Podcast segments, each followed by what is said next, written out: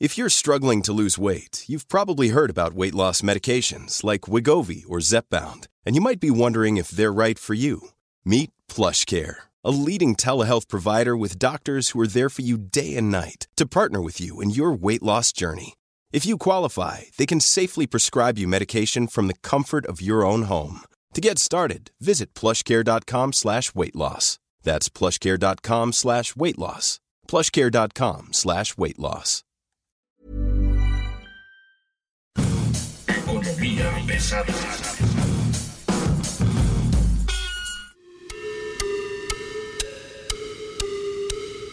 Bienvenidos, bienvenidas, señoras, señores. Gracias por estar aquí en Economía Pesada. Hoy le tenemos el capítulo de cómo nos cargó el payaso en 2022 y cómo nos va a cargar el payaso en 2023. Y para darle más mala suerte y mala información, tenemos a Mario a la vez que dice que nos va a ir peor de lo que creemos. Mario, ¿cómo estás? ¿Cómo te va?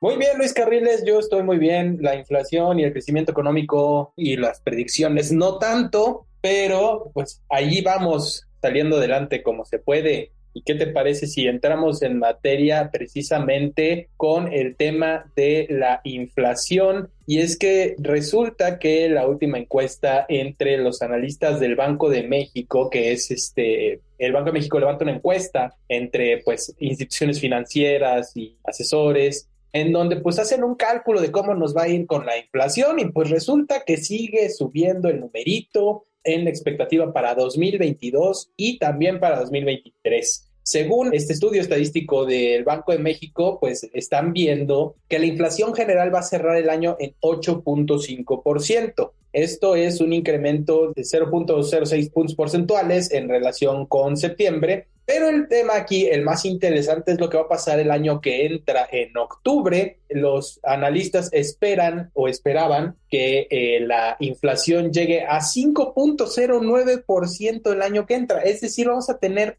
dos años enteritos con la inflación por encima del objetivo del Banco de México que es entre 2 y 4%. A esto hay que sumarle un contexto de altas tasas de interés referencial y a esto todavía hay que sumarle la previsión que ya hizo Fitch Ratings sobre la economía de Estados Unidos que el año que entra va a entrar en una desaceleración profunda. ¿Qué pasó? ¿Qué dice Fitch Ratings? Bueno, Fitch dice que la economía de Estados Unidos va a crecer menos de 1% el año entrante. Entonces, ¿qué va a pasar? Bueno, pues obviamente el 30% de la actividad económica del país está directamente relacionada con Estados Unidos. Es obvio que una desaceleración en Estados Unidos afectaría mucho a la recuperación de la economía mexicana.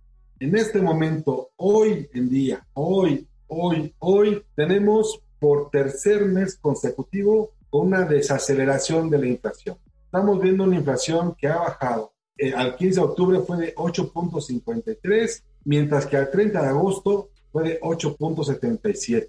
Yo lo que te digo es que el PASIC de Andrés Manuel López Obrador, el mini pacto salinista o de la madridista, el pacto solidaridad económica, que está funcionando con los empresarios patriotas que están apoyando al presidente. ¿Tú qué dices? Pues yo te preguntaría a ti, sabemos que el, el indicador de la inflación es un indicador eh, ponderado, pues. Y yo te preguntaría a ti, ¿a cuánto comprábamos el kilo de tortilla el año antepasado y a cuánto lo estamos comprando ahorita? Digo, la tortilla es un alimento básico. La 4T es con calma, despacito. ¿Tú crees que vamos a terminar con una inflación de dos dígitos este año? No creo que lleguemos a los dos dígitos, pero sí vamos a estar muy cerca. ¿Por qué? Porque en estas semanas la Secretaría de Hacienda modificó el cálculo del IEPS que va a aplicar a la gasolina para los subsidios que aplica cada semana la gasolina. Hizo una modificación que tiene una pues un objetivo recaudatorio, es decir, cobrar el impuesto que se ha dejado de cobrar desde marzo de este año, porque ya es insostenible para la Secretaría de Hacienda seguir subsidiando. Este año la pérdida fiscal, es decir, la recaudación negativa del IEPS ya está por arriba de los 87 mil millones de pesos entre enero y septiembre. Esto no se veía desde 2012. Es decir, esto no se veía desde Calderón. Entonces, muy probablemente podamos ver que haya un desajuste o un ajuste distinto en los precios de la gasolina, lo cual impacta a toda la cadena productiva. Entonces, no sé si lleguemos al doble dígito, pero creo que todavía está por debajo y lo veremos, yo creo que en la próxima encuesta del Banco de México, en la correspondiente a noviembre, y lo veremos también en la inflación que nos reporten en estas dos quincenas que vienen de noviembre para tener ya una idea más clara de lo que va a pasar. Pero realmente hay que ver el impacto a nivel micro. Creo que muchas veces cuando hablamos de la inflación, tener este indicador que está en niveles máximos desde el 2000 nos permite darnos cuenta que las cosas están subiendo pero pues cada que vas a la tienda, o sea, yo no sé si el PASIC esté aplicando desde cuándo o bajo qué condiciones, pero cada que vas a la tienda o al súper, el queso, el jamón, las tortillas, los jugos, los refrescos, las aguas, todo está más caro. O sea, si vas a hacer tu despensa una vez a la quincena, el ticket te sale cada vez más caro y la verdad, el horno no está para bollos como para estar sosteniendo dos años de inflación por encima del objetivo del Banco de México, que como te digo es un indicador muy engañoso, pero pues habría que ver también la inflación de la canasta básica, que eso es lo más importante aquí, Luis Carriles. A lo mejor me vi demasiado positivo, a lo mejor sí estoy creyendo que, puede, pero la verdad es que de pronto sí se necesitan tener como buenas noticias. Lo que sí estamos viendo es una desaceleración de la velocidad de la inflación no es una reducción de precios, sino en todo caso que esto ya no estén tan rápidos como estaban, ¿no? Como que la carrera se está alentando y bueno, pues este, a lo mejor el tema de la temporalidad va a ayudar, pero pues se viene el buen fin, se vienen las compras navideñas, eso no podría pegarle a la inflación generalizada, no le podría pegar esto al tema del consumo. ¿Le va a pegar al tema de consumo? Sí, y yo creo que no va a pegar tanto por el lado de la inflación, porque yo creo que una familia prefiere comer a comprar regalos de Navidad. Yo creo que le va a pegar más bien al crecimiento económico del último trimestre, en el que vamos a ver tal vez una reducción en el consumo en comparación con lo que ocurrió el año anterior. Sabemos que es la temporada de compras fuertes, pero no creo que vaya a ser tan intensa como fue en años anteriores. Si acaso vamos a seguir viendo compras de electrónicos, yo apostaría también a las computadoras porque el home office llegó para quedarse en algunos casos en el esquema híbrido y en otros casos en el esquema permanente. Pero de ahí en fuera no veo una temporada de compras como la que hubiéramos tenido en 2019 o como la del año pasado. Más bien ahí creo que va a ser un tema de desaceleración económica, porque pues, la elección es clara, o metes lana para la cena de Navidad o lana para los regalos, porque las cosas, la verdad, están demasiado caras como para sostener las compras que ha habido en años anteriores, incluso pudiendo pagarlas a 36 meses sin intereses. Oye, pero además hay una cosa que hay que tomar en cuenta, ¿no? En esta carrera de la inflación hay algo que estamos dejando de lado, el tema del empleo pero sobre todo los incrementos salariales. Los datos que da el IMSS sobre incrementos salariales dice que muchos de estos aumentos están por arriba de la inflación. El INEGI reporta que en general no están ocurriendo, son como por sectores. Y lo que esto implica a la hora del gasto social, a la hora de poner este, las cosas en perspectiva. No tener a la economía formal echando para adelante las cosas, creo que puede al final del día ser un problema estructural incluso. Sí, por supuesto, eso es mucho más que claro. El tema de la informalidad es un tema severo que no se ha podido combatir y menos en este gobierno, pero también ha habido iniciativas muy extrañas. Déjame, te platico las anécdotas que he escuchado eh, en la gente que se forma afuera del SAT mucha gente tuvo que renovar su fiel por este tema de eh, que ahora todos los trabajadores, tanto asalariados como no asalariados, debían tener vigente la fiel. Hubo mucha gente que se formó y entre los testimonios que escuché era que una persona, una señora que vendía tacos, le pedían su fiel. O sea, una señora que ponía su puesto en la calle le pedía su fiel y le decían, es que pues tienes que emitir facturas y tienes que pedirle a tus proveedores que te emitan facturas para justificar tus gastos. A ver, la señora de los tacos, o sea, están buscando una recaudación en donde es muy complicado tenerla, sobre todo sin los beneficios sociales que eso implica. Tener seguro social es una ventaja siempre, tener un empleo formal es una ventaja siempre y ver que en este sexenio no ha habido un incremento formal, un incremento del empleo formal es preocupante. Ahí está estancado. A lo mejor está mejorando el ingreso de un cierto grupo de gente que está trabajando formalmente. Pero el empleo en cantidad de empleos no tenemos ni siquiera los niveles de la prepandemia. Estoy totalmente de acuerdo y el problema es que, pues sí, los aumentos salariales están por encima de la inflación. Ok, ¿todos o el del salario mínimo? Porque los empresarios se comprometieron desde el sexenio pasado, esto no es de este sexenio, se comprometieron a hacer incrementos salariales fuertes, superiores a la inflación, para que el salario mínimo fuera digno. Y sin embargo, estamos viendo que pues un incremento, o sea, supón tú que ganas un salario mínimo y te suben 200 pesos al mes. Vamos a hacer las cuentas. ¿Cuánto ha subido la tortilla? Este sexenio empezó en 16 pesos y ahorita está entre 20 y 22 pesos. Estamos hablando de 4 pesos y una... Entre 22 y 24, ojo, ¿eh? Ah, bueno, entre 22 y 24, peor tantito. Estoy en una zona privilegiada en la que la tortilla está más barata que en el resto del país. En ese caso, entre 22 y 24, estamos hablando de 7 pesos, ponle. Si una familia consume un kilo diario de tortillas, multiplícalo por 30, son 320 pesos más. El aumento de 200 pesos al salario mínimo, nada más con la tortilla ya no te alcanzó para nada. Además, se viene otra bronca, las altas tasas de interés. O sea, ¿en cuánto van a terminar? ¿En cuánto van? Mira, es así, muy probablemente quede en el doble dígito, porque la Reserva Federal eh, de Estados Unidos pues ya dijo que va a haber más aumentos. Y si la Reserva Federal aumenta, el Banco de México tiene que aumentar su tasa de interés referencial para mantener el atractivo en el peso mexicano y evitar una, o bueno, prevenir en la medida de lo posible una depreciación del tipo de cambio.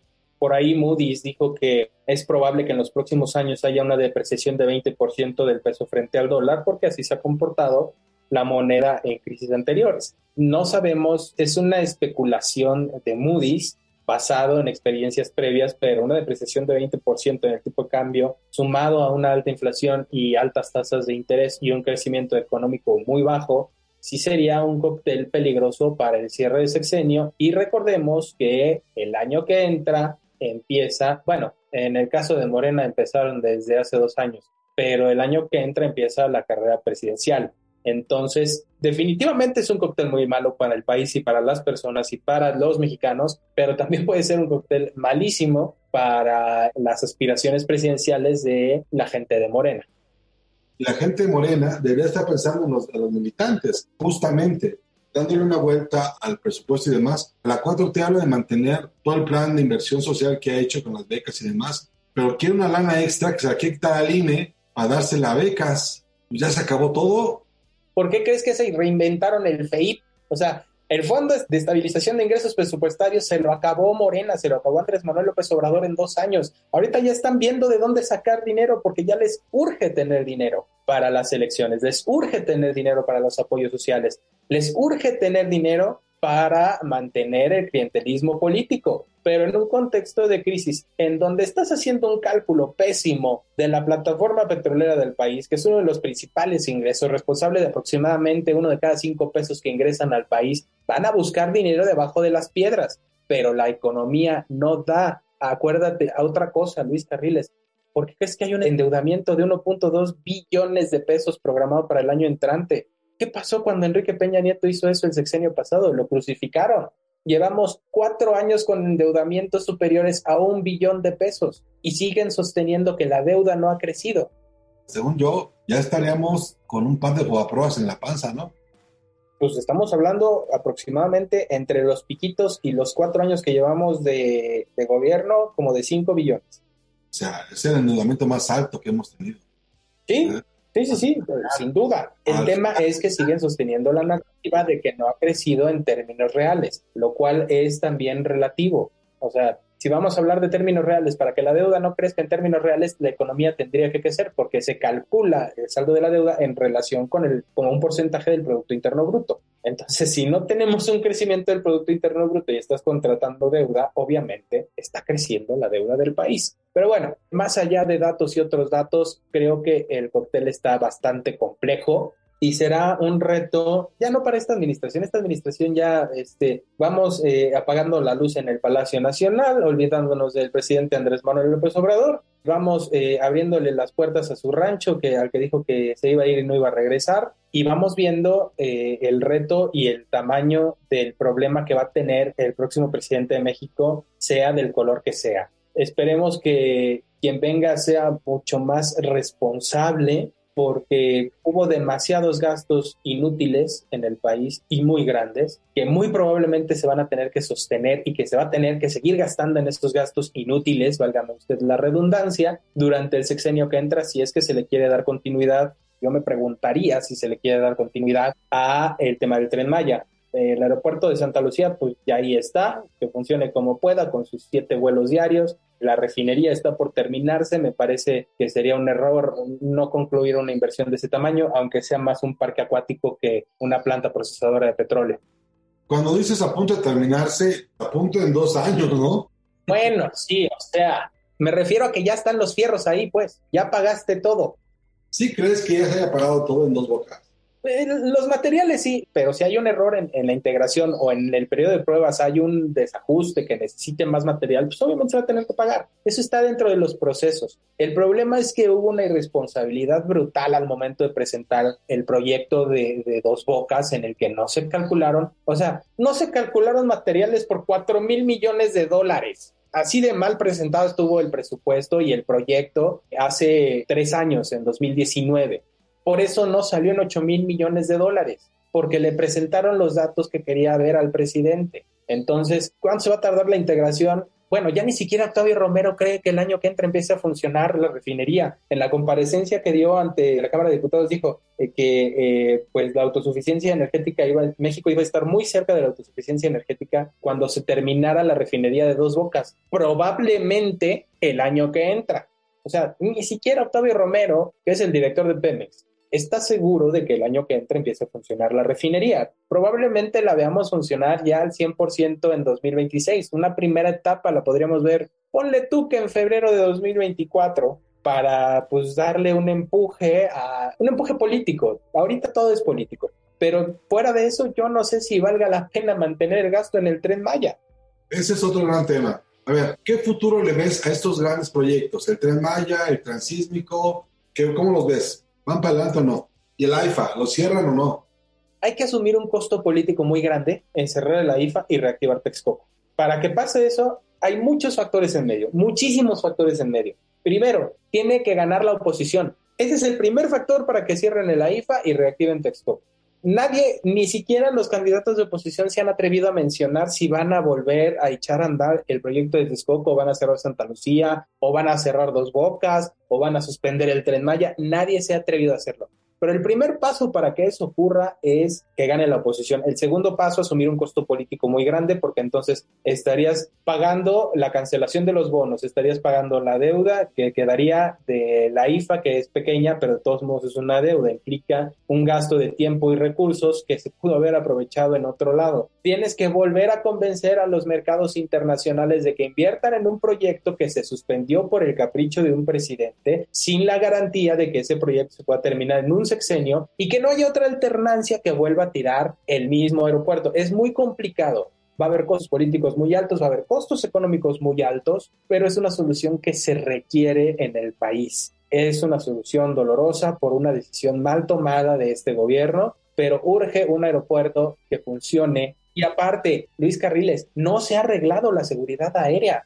México sigue sin obtener la categoría 1 en, en seguridad aérea. O sea, Santa Lucía no va a funcionar, aunque sea el mejor aeropuerto del mundo, Santa Lucía no va a funcionar hasta que se tenga la categoría 1. Siguen los problemas con los operadores de vuelos. Hay que corregir muchísimas cosas antes de pensar si se cierra Santa Lucía o no se cierra Santa Lucía. El tren Maya a mí me parece que es un proyecto que se tendría que cerrar con las estaciones que hay, reforestar lo que ya se destruyó del tramo 5 que no se ha construido y que está en amparo. Y eh, pues yo creo que incluso tendríamos que suspender este plan que tienen de construir el aeropuerto de Tulum porque también está sobre una reserva natural y también están deforestando como si nos sobraran árboles en el mundo y como si no hubiera cambio climático esos son los, los principales retos que veo. No me atrevería a decir que si llega la oposición esto va a ocurrir. Sería muy complicado ver estos cambios. Sería volver a caer en lo mismo. Y yo creo que lo primero que se necesita es estabilidad.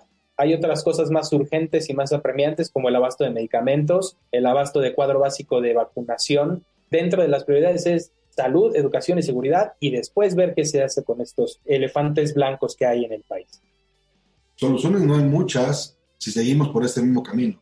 Se necesitaría un cambio de rumbo muy fuerte y no sé si el equipo que está hoy a cargo de la administración del gobierno federal puede hacerlo. No, no, no, esta administración ya hay que echarla a la basura, ya hay que darla por terminada, ya están apagando las luces, cerrando las puertas, preparando el último año de gobierno, queda un año, once meses, de ese año, once meses, más o menos once meses son de campañas y elecciones y la temporada del pato cojo, pero eh, pues habría que ver quién gana. Yo creo que una vez que tengamos un panorama claro de para dónde van las elecciones en el país, podríamos ver qué soluciones o qué rumbo va a tomar, pero el chiste es que no tengamos que elegir como tuvo que elegir Brasil entre Bolsonaro y Lula. En fin, gracias Mario Lavés, te agradezco mucho, regálanos sus redes. Claro que sí, Luis Carriles, me encuentran en Twitter como arroba arturo-a la vez y eh, no se olviden de seguir a Energía Debate. Pues muchas gracias, esto fue todo por hoy. Les agradecemos el favor de su atención. Yo soy Luis Carriles. Usted me encuentra en Twitter como Luis Carrujos. Gracias por su atención. Hasta luego.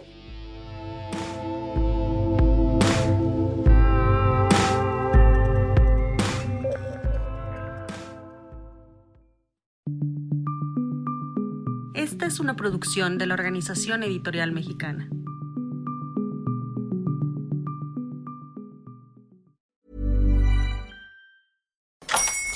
Hola, buenos días, mi pana. Buenos días, bienvenido a Sherwin Williams. ¡Ey! ¿Qué onda, compadre? ¿Qué onda? Ya tengo lista la pintura que ordenaste en el ProPlus app. Con más de 6.000 representantes en nuestras tiendas listos para atenderte en tu idioma y beneficios para contratistas que encontrarás en aliadopro.com. En Sherwin Williams somos el aliado del PRO.